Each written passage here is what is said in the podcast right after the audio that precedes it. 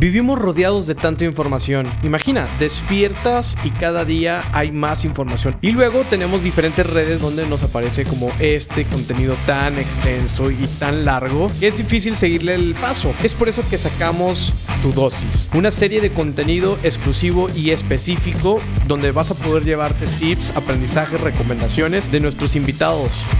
Bienvenidos a Tu Dosis, exclusivo de Titanes Podcast asegurarlo, que sea un hecho de que, órale, ya vamos a empezar. Sí, nuestro cierre, ¿no? Sí. Bueno, mira, si es un tema extenso, ahorita te lo voy a decir así lo más resumido posible. Lo más común aquí en México, en la regulación mexicana, es el fideicomiso. Okay. Esa es el, la figura.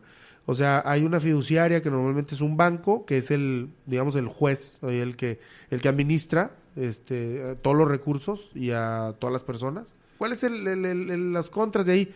Pues que, tiene un costo elevado, o sea, un fideicomiso normalmente es caro. Dicen por ahí algunos este, arquitectos, así como números cerrados, no, ya sé que me voy a gastar 30 mil mensuales el fideicomiso. Sí, es, más o menos por ahí. Mensuales, es una Exactamente. No, y puede ser hasta más, pero ellos más o menos hacia sus cuentas que hacen, ¿verdad? Este, te dicen, te voy a gastar, no sé, 350, 400 mil pesos al año solo porque te administren los fondos y, lo, y los activos. Porque por, ahí, por ejemplo, puedes meter la tierra también.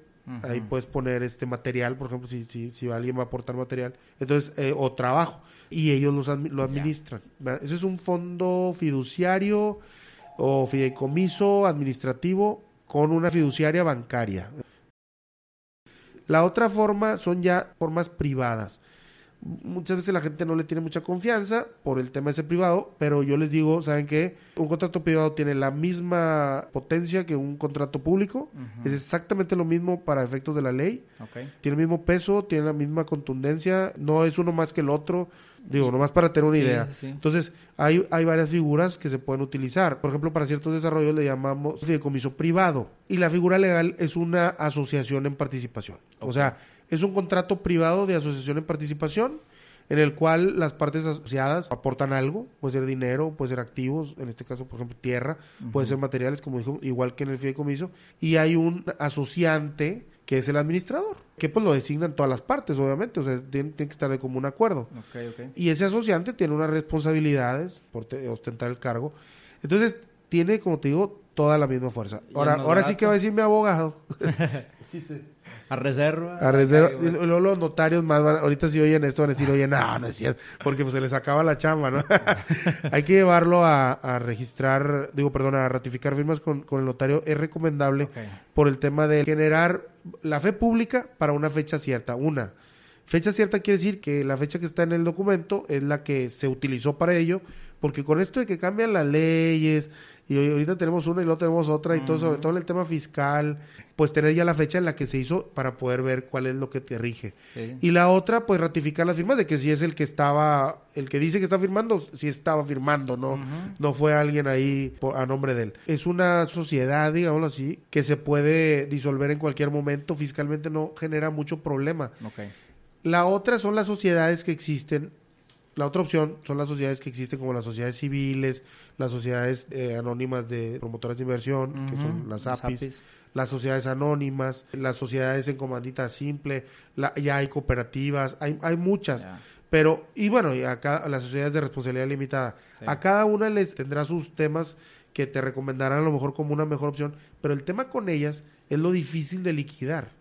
O sea, una sociedad una persona moral no se liquida tan fácil. Eh, para todo el mundo se les hace muy fácil, vamos y hacemos una SA, pues sí, nada más que después, para liquidarla, es, un tema. O sea, entonces ya tienes que recurrir a los servicios de otro profesional que te ayude a hacer una liquidación de acuerdo. Aparte, le tienes que dar un tratamiento fiscal. O sea, todo el tiempo que está viva, tiene que estarse eh, pues, sí, declarando. O sea, entonces eh, eso cuesta. Entonces yo digo, si es nada más para un proyecto que tiene un, un inicio y un final, esa opción es, es buena. Ahora, en el caso, por ejemplo, de una sociedad que se quiera iniciar para un largo plazo, yo recomiendo la SAPI. Porque la SAPI, pues, es una promotora de inversiones. Entonces, ahí puedes tener socios con un tipo de acción diferente a la de los socios eh, fundadores o socios eh, directivos. que, que, ese tipo de acciones, pues, les da derechos a ganar y, y a cuidar su capital pero no tienen voz ni voto, entonces no interfieren en las decisiones de la empresa más que desde el punto de vista de, de inversionistas. Ahí hay acciones tipo A y tipo B y los puedes ir acomodando y, y te da esa versatilidad. Esa es la, la facilidad con Y también con- para con mucho las inversionista que a veces no se quiere meter en bronca, simplemente es, aquí está el dinero, tú trabájalo, y a mí me reportas lo que me prometiste que me vas a reportar, ¿verdad? Entonces va a la sección... Puede ser también, porque sí pasa, sí pasa que el inversionista no quiere complicaciones. Aquí Sí. depende del inversionista. Sí. Si te gustó este contenido, te invitamos a escuchar todos los episodios de Titanes Podcast, compartirlo con alguien que creas que le pueda servir esta información y seguirnos en redes sociales arroba Titanes Podcast.